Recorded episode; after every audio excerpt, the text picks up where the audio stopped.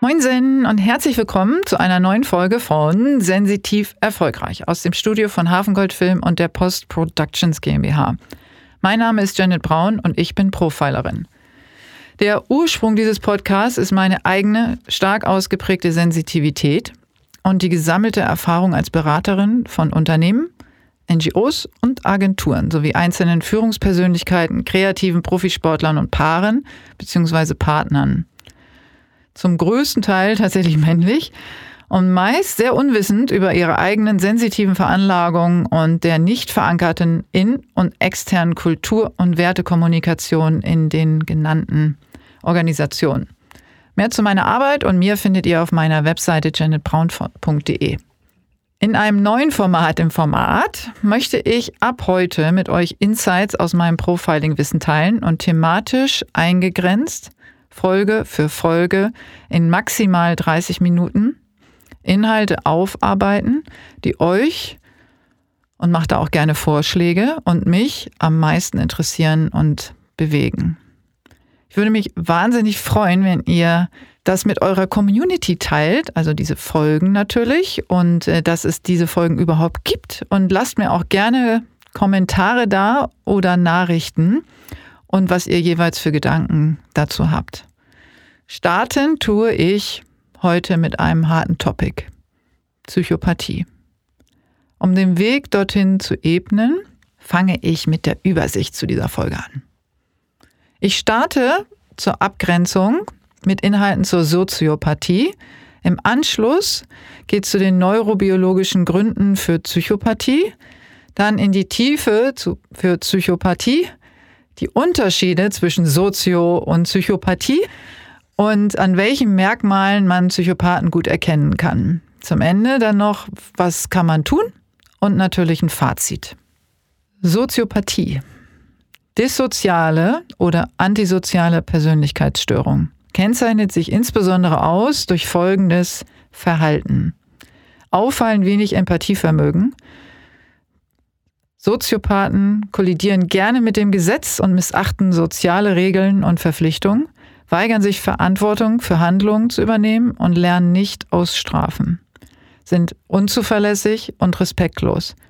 Leicht reizbar, also Stimmung kann schnell in Aggression umschlagen, auch manchmal unvorbereitet oder meistens unvorbereitet, sind rücksichtslos, ohne jegliches Schuldbewusstsein, können keine längerfristigen Beziehungen eingehen oder gar aufrechterhalten.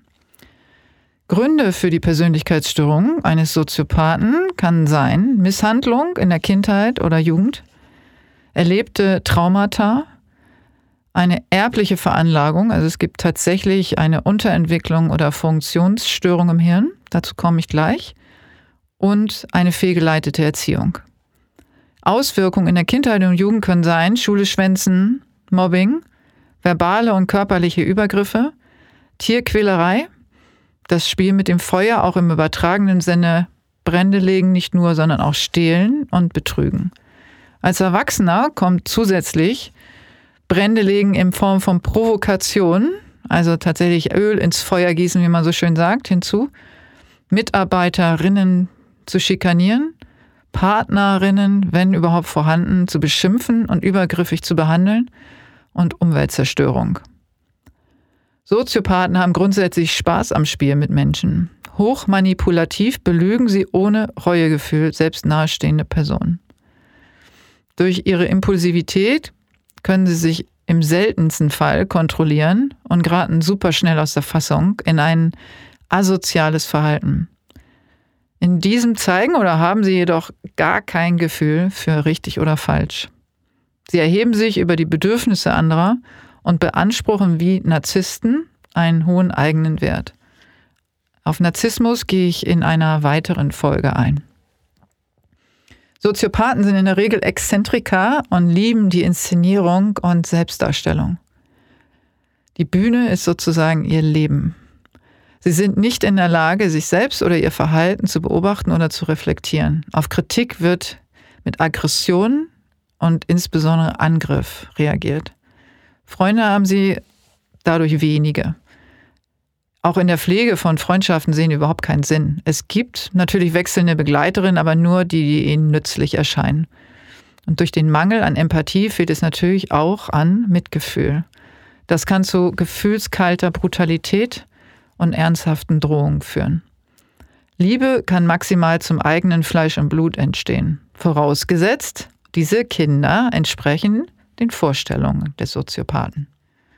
Und jetzt bevor ich zur Psychopathie komme, beschreibe ich noch kurz den neurologischen Hintergrund, der sowohl zur Psychopathie führt als auch in Teilen, wenn es eine Funktionsstörung tatsächlich gibt, zur Soziopathie. Man geht davon aus, dass die Dysfunktionen der Hirnregionen, die für das Empathievermögen zuständig sind, bereits pränatal oder in frühester Kindheit angelegt sind. Der präfrontale Kortex spielt eine wichtige Rolle bei der Entscheidungsfindung des Menschen. Mit Abstand die aktivste Region im Hirn, sogar im Schlaf.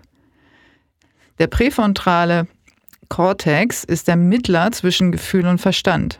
Gefühle, die im limbischen System entstehen, werden hier verschaltet vor dem rationalen Abwägung der handlungsstarken Großhirnrinde.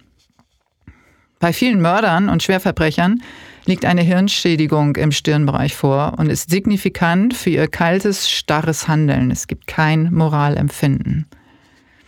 Das kann man auch manchmal sehen. Also wenn man Schwerverbrecher, wenn man schon mal äh, Fotos gesehen hat, das auch in der Mitte zwischen den Augen ein bisschen erhöht, da wo das sitzt sozusagen. Der Sitz ist im Hirn, dass dort eine Einbuchtung ist. Das heißt, dass es sogar möglich ist, diesen äh, vollständig zu zerstören, den Bereich. Menschen mit einem Defekt im präfrontalen Kortex oder einer Reduktion von Hirnmasse in diesem Bereich mangelt es stark bis gar nicht vorhanden an sozialem Normverständnis. Hinzu kommen beeinträchtigte emotionale Lernfunktionen und Fehlregulierung von Angst und Affekthandlung. Es gibt viele verschiedene Auswirkungen der Psychopathie. Neben den bekannten kriminellen Auswirkungen kommt eine gute Portion Skrupellosigkeit im Machtstreben hinzu. Psychopathen haben auf Grundlage des nicht vorhandenen Einführungsvermögens die Spiegeltechnik perfektioniert. Als intelligenter Psychopath haben sie gelernt, wie Gefühle und körperliche Emotionen aussehen und wann diese angewandt oder benötigt werden. Mittel zum Zweck, um das Umfeld zu manipulieren und das zu erreichen, was ihrem Nutzen dient. Der komplette Wegfall des Empathievermögens führt meist zu einer Verstärkung der anderen Hirnregionen, was wiederum die Intelligenz fördern kann. Der Fokus liegt eindeutig auf Karriere und Erfolgsgenerierung. Es ist ein bisschen wie wenn ein Sinn auch wegfällt, wie zum Beispiel der Sehsinn, dass dann auch ein Hörsinn oder ähnliches oder Geruchssinn stärker wird. Und so können wir das ungefähr uns hier auch vorstellen. Macht, Anerkennung und Statussymbole werden wie vorzeigbare Partnerinnen und Kinder angesammelt und muss nach außen unbedingt sichtbar sein. Psychopathen sind angstfrei. Sie sind bereit, skrupellos zu handeln, hohe Risiken einzugehen und ihre Befriedigung über die Bedürfnisse anderer zu stellen. Und zwar immer. Es gibt unter uns weltweit die sogenannten erfolgreichen Psychopathen, die in etlichen wirtschaftlichen Führungspositionen und politischen Machtrollen zu finden sind. Charismatische Psychopathen, die ihren Weg dorthin mit Unterstützung ihrer Bewunderinnen gemacht haben oder durch Gewalt, Täuschung oder Korruption dorthin gelangt sind. Ist jetzt nicht besonders überraschend, aber es ist tatsächlich so, dass es immer noch ignoriert wird. Wie Raubtiere spüren Psychopathen die Schwächen von Mitmenschen und Gesellschaften auf. Instinktiv machen sie sich auf der Suche nach benutzbarem Material, welches ihnen auf den Wegen zum persönlichen Ziel behilflich sein kann. Dabei empfinden sie keinerlei Reue oder Vorsicht oder Skrupel zu lügen und oder zu betrügen. Ziemlich kaltschnäuzig hintergehen sie vereinbarte Deals, Commitments, um sich einen Vorteil oder Vorsprung zu verschaffen. Schuldbewusstsein ist nicht vorhanden, ganz im Gegenteil. Es ist das Gegenüber, welches falsch agiert. Mitgefühl wird als Schwäche deklariert, Rücksicht schlicht als dumm. Psychopathen und auch Soziopathen schauen auf die empathische Gesellschaft herab und halten diese für wirtschaftlich und politisch unfähig. Fällt diese auf sie herein und lässt sich täuschen, ist das schließlich ihre eigene Dummheit. Die Gesellschaft spürt diese Auswirkungen der getriebenen Psychopathen seit vielen Jahrhunderten. Und doch hat sich bis heute überhaupt nichts geändert. Psycho- und ebenfalls Soziopathen werden immer wieder und immer wieder in Führungs- und Machtpositionen gehoben. Und sind sie einmal dort, glaub mir, werden sie alles tun, um zu bleiben und ihre Macht weiter auszubauen. Die Soziopathen kann man noch loswerden durch ihr eigenes disqualifizierendes Verhalten, die Psychopathen jedoch kaum. Sie sehen keinen Grund, sich zu ändern. Schließlich ist weder ein Reue noch ein Mitgefühl für ihre zugefügten Schädigungen oder humanitären Missetaten vorhanden. Im Gegenteil schlafen Psycho- und Soziopathen mit einem Lächeln ein. Wenn sie wieder einmal erfolgreich manipuliert und das Spiel um Macht und Anerkennung gewonnen haben. Aus meiner Perspektive muss sich die Gesellschaft langsam wirklich fragen, woher die andauernde Unterstützung und Faszination für die in der Persönlichkeit gestörten Sozio- und Psychopathen kommt und warum sie ihnen Plattform bietet, sich auf Kosten der Humanität auszuleben. Die Unterschiede zwischen Soziopathen und Psychopathen. Ein Soziopath hat ein gewisses Maß von Empathie, was noch vorhanden ist, sollte es nicht sich um eine Störung der gewissen Hirnregionen handeln, die ich vorhin beschrieben habe.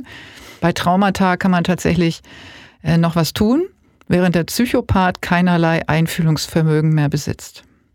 Soziopathen können aufgrund der Unkontrollierbarkeit der Impulse und Aggressionen schwer Bindungen aufbauen oder überhaupt aufrechterhalten während Psychopathen durch ihre Intelligenz zu manipulieren, oberflächliche Beziehungen aufbauen und sogar charmant sein können.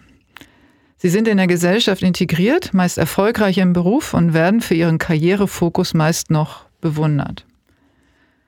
Soziopathen geht es ums Spiel.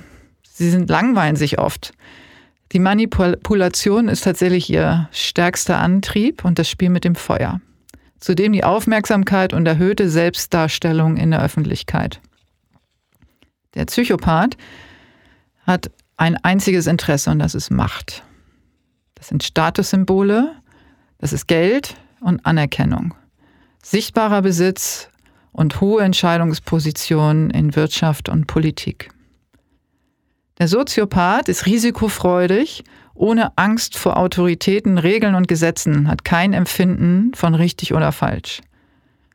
Der Psychopath ist skrupellos im Durchsetzen von selbst erschaffenen Regeln und mit Achtung von jeglicher Humanität. In der Regel hat er durchaus ein Wissen über richtig oder falsch. Soziopathen reagieren impulsiv und können im wahrsten Sinne ihren Verstand und ihre Fassung verlieren – während Psychopathen absolut kontrolliert und emotionslos sind. Sie sind weder verrückt, noch haben sie ihren Verstand verloren. Ganz im Gegenteil, sind in der Regel bei vollem Verstand. Soziopathen sind relativ gut erkennbar tatsächlich durch das auffällige Verhalten. Psychopathen eher nicht oder schwer. An welchen Merkmalen kann man jetzt Psychopathen gut erkennen, wenn man genau hinschaut. Werden Sie beim Lügen erwischt, streiten Sie diese vehement ab oder werten diese runter, sodass das Gegenüber als kleinlich oder empfindlich dasteht. Grundsätzlich werten Psychopathen ihre Mitmenschen gerne ab, um sich größer und besser zu fühlen. Dabei machen sie auch vor Familienmitgliedern, Partnerinnen und Kindern nicht halt.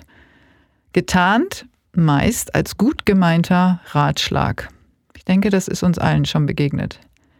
Schadenfreude ist ein elementarer Teil ihres Wohlbefindens. Das Unglück anderer lässt sie ihr eigenes Leben besser, besser erscheinen. Dafür würden sie sogar selber aktiv zum Leid anderer beitragen, also Leid herbeifügen. Psychopathen sind verantwortungslos. Sie lassen ohne Skrupel andere hängen, Verabredung, Vereinbarung ohne Erklärung platzen. Auch hier werden Sie darauf angesprochen, keine Reue zeigen, das Gegenüber von oben herab für die gezeigte Empfindlichkeit belächeln. Alles, was Psychopathen an Plänen haben, ist immer besser und wichtiger. Psychopathen haben einen ausgewachsenen Kontrollzwang. Alles muss definitiv nach ihren Vorstellungen laufen. Abweichungen vom Plan durch Dritte werden nicht toleriert. Sie sind zudem äußerst misstrauisch und vertrauen niemanden, denn sie gehen immer von sich selbst aus und sie sind nun mal auch nicht vertrauenswürdig. So gut Psychopathen auch gelernt haben, Gefühle und Reaktionen zu trainieren und zu imitieren, gibt es Situationen, wo sie durch den Mangel an Empathie unangemessen reagieren. Scham existiert nicht. Sie machen selbst nach einer abgefragten Entschuldigung weiter wie zuvor. Psychopathen halten sich für perfekt. Sie zeigen nach außen ein stark übertriebenes Selbstbewusstsein, welches Größenwahn gleichkommt. Paart mit einer Logik, dass sie sich alles, was sie wollen, nehmen können, inklusive Sex. Psychopathen lügen so perfekt, dass sie selbst ausgebildete Psychiater oder andere Psychopathen täuschen können. Harter Wettbewerb spornt sie an. Umso höher die Position, umso mehr lohnt sich der Einsatz und umso unauffälliger können sie agieren. In vielen Strukturen gilt die Abwesenheit von Mitleid noch immer als Erfolgsvoraussetzung. Daher befinden sich in Management, politischen Kreisen außergewöhnlich viele Psychopathen. Diese sind die gefährlichsten und richten weltgeschichtlich den größten Schaden an. Sie geben die absurdesten Versprechen und haben niemals die Absicht, diese einzuhalten. Vorgetäuschte Menschlichkeit wird nur zum Zweck der Inszenierung genutzt. Was also tun? Aus Selbstschutz versuchen die Menschen die Existenz von Psychopathen innerhalb ihrer Struktur oder gar Familie zu verleugnen. Man möchte nicht wahrhaben, dass es Menschen mit den beschriebenen Wesenszügen, die Monstern aus der Kindheit ähneln, gibt. Denn man wurde ja auch, es wurde einem ja auch gesagt in der Kindheit, dass Monster tatsächlich nicht existieren, sondern nur in der Vorstellung. Also kann man das auch gut verleugnen. Dabei ist die Akzeptanz ihrer Existenz die erste Maßnahme zur Verteidigung. Die Kenntnis über ihr Handeln und ihre Motive bringt einen psychologischen Vorteil. Ausgestattet damit kann man sie rechtzeitig erkennen und Distanz wahren. Das sollte man nämlich unbedingt beherzigen, wenn man die Wahl dazu hat. Sofortiger Kontaktabbruch und hundertprozentige konsequente Heraushaltung aus dem persönlichen Umfeld. Psychopathen kann man nämlich nicht ändern und schon gar nicht bekehren. Sie können nicht empfinden, was Empathie oder Liebe bedeutet. Ihnen Mitgefühl entgegenzubringen, strengt sie eher an und man erreicht das Gegenteil. Die Verachtung wird gesteigert. Psychopathen verstehen das Konzept von Verständnis nicht. Psychopathen müssen auch nicht gemocht werden. Daran haben sie überhaupt gar kein Interesse. Sie haben keine Emotion, die von dieser Zuwendung partizipiert. Verehrung, Achtung und Respekt für ihr Erfolgsstreben ist das Kernmotiv. Psychopathen haben kein Interesse daran, auf Kompromisse einzugehen. Schließlich empfinden sie das berechtigte Interesse, das Ganze zu beanspruchen. Es geht um Macht und Zugewinn und eine Unterordnung ist nicht zu erwarten. Verhandlungen machen nur Sinn, wenn die Aspekte gewährleistet sind. Ihre Aspekte, ihre Interessen. Absolut gar nicht helfen Provokationen oder klassische Hahnenkämpfe zwischen Macht- und Führungskräften, die bekanntermaßen mehrheitlich unter Männern stattfinden. Ich nehme Frauen nicht grundsätzlich raus, natürlich nicht, auch wenn diese Form der Psychopathie häufiger bei Männern diagnostiziert ist. Frauen agieren in diesem Zusammenhang unterschwelliger oder weniger offensichtlich, was natürlich nicht ungefährlicher ist. Wenn wir jedoch über offene Kämpfe sprechen, sehen wir auf der Bühne in überwiegender Zahl Männer. Psychopathen in der Öffentlichkeit zu verspotten, zu karikatieren oder lächerlich darzustellen, kann Trigger auslösen, die brandgefährlich sind. Das ist eine höchstmögliche Provokation für die Psychopathen. Das führt dazu, dass die entsprechenden, bis dato noch berechenbaren Psychopathen ein unberechenbares Verhalten entwickeln, das einem getriebenen Raubtier ähnelt. Begegne diesem niemals mit Hochmut und Respektlosigkeit. Das geht selten gut aus. Deeskalierend und bedacht mit Psychopathen umzugehen empfiehlt sich sehr. Nicht einfach bei den Stufen, nicht einfach bei den Stufen von egozentrischem Verhalten einen klaren, reflektierten und besonnenen Kopf zu bewahren. Das ist jedoch der allergrößte Vorteil, den man gegenüber Psychopathen anwenden kann, weil dies für sie nicht nachvollziehbar ist. Sich nicht selbst provozieren zu lassen und überlegte Zurückhaltung zu üben. Im Hintergrund eine Strategie zu entwickeln, um besser einen großen Schachzug zu planen, als viele kleine Schlachten zu kämpfen. Im Zweifel sind nämlich die Psychopathen der empathischen Gesellschaft viele Schritte voraus, da sie sich um wenig andere Themen sorgen als um die eigene Befriedigung, angestrebte Machtrollen und den Zufluss von Geld und Statussymbolen.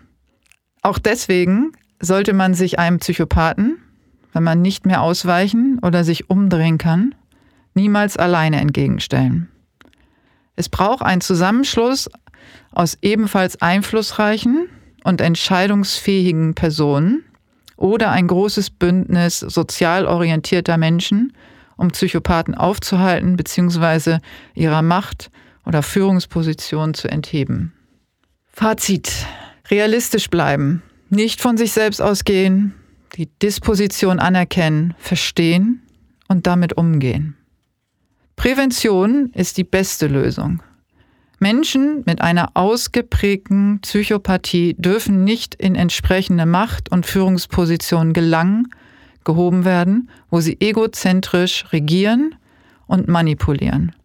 Es muss in der Wahl und Besetzung aufmerksamer auf diese Disposition im Wesen geachtet werden und grundsätzlich ein gesellschaftliches Umdenken stattfinden. Kompromissloser Erfolgsdrang muss auf seine Motive überprüft werden. Bitte, bitte achte darauf, dass ihr die Unterschiede bei der Bewertung von Psychopathen feststellt. Empathische Menschen, wie hier ihr Zuhörerinnen, habt einen sehr guten Instinkt, ob es sich bei dem Blick in die Augen um Gefühlskälte oder Gefühlsleid handelt. Hört immer auf das eigene Gefühl und nicht auf das, was das Gegenüber euch gegebenenfalls vormachen will. Ich sage an dieser Stelle nicht einfach nur Tschüss, sondern es ist ein wirklich ernsthafter Appell an die Gesellschaft, an jeden Einzelnen, Psychopathen bitte nicht zu unterschätzen und einen Beitrag für die Zukunft zu leisten, damit wir uns nicht mehr Psychopathen ausgeliefert finden. In diesem Sinne, bis zur nächsten Folge.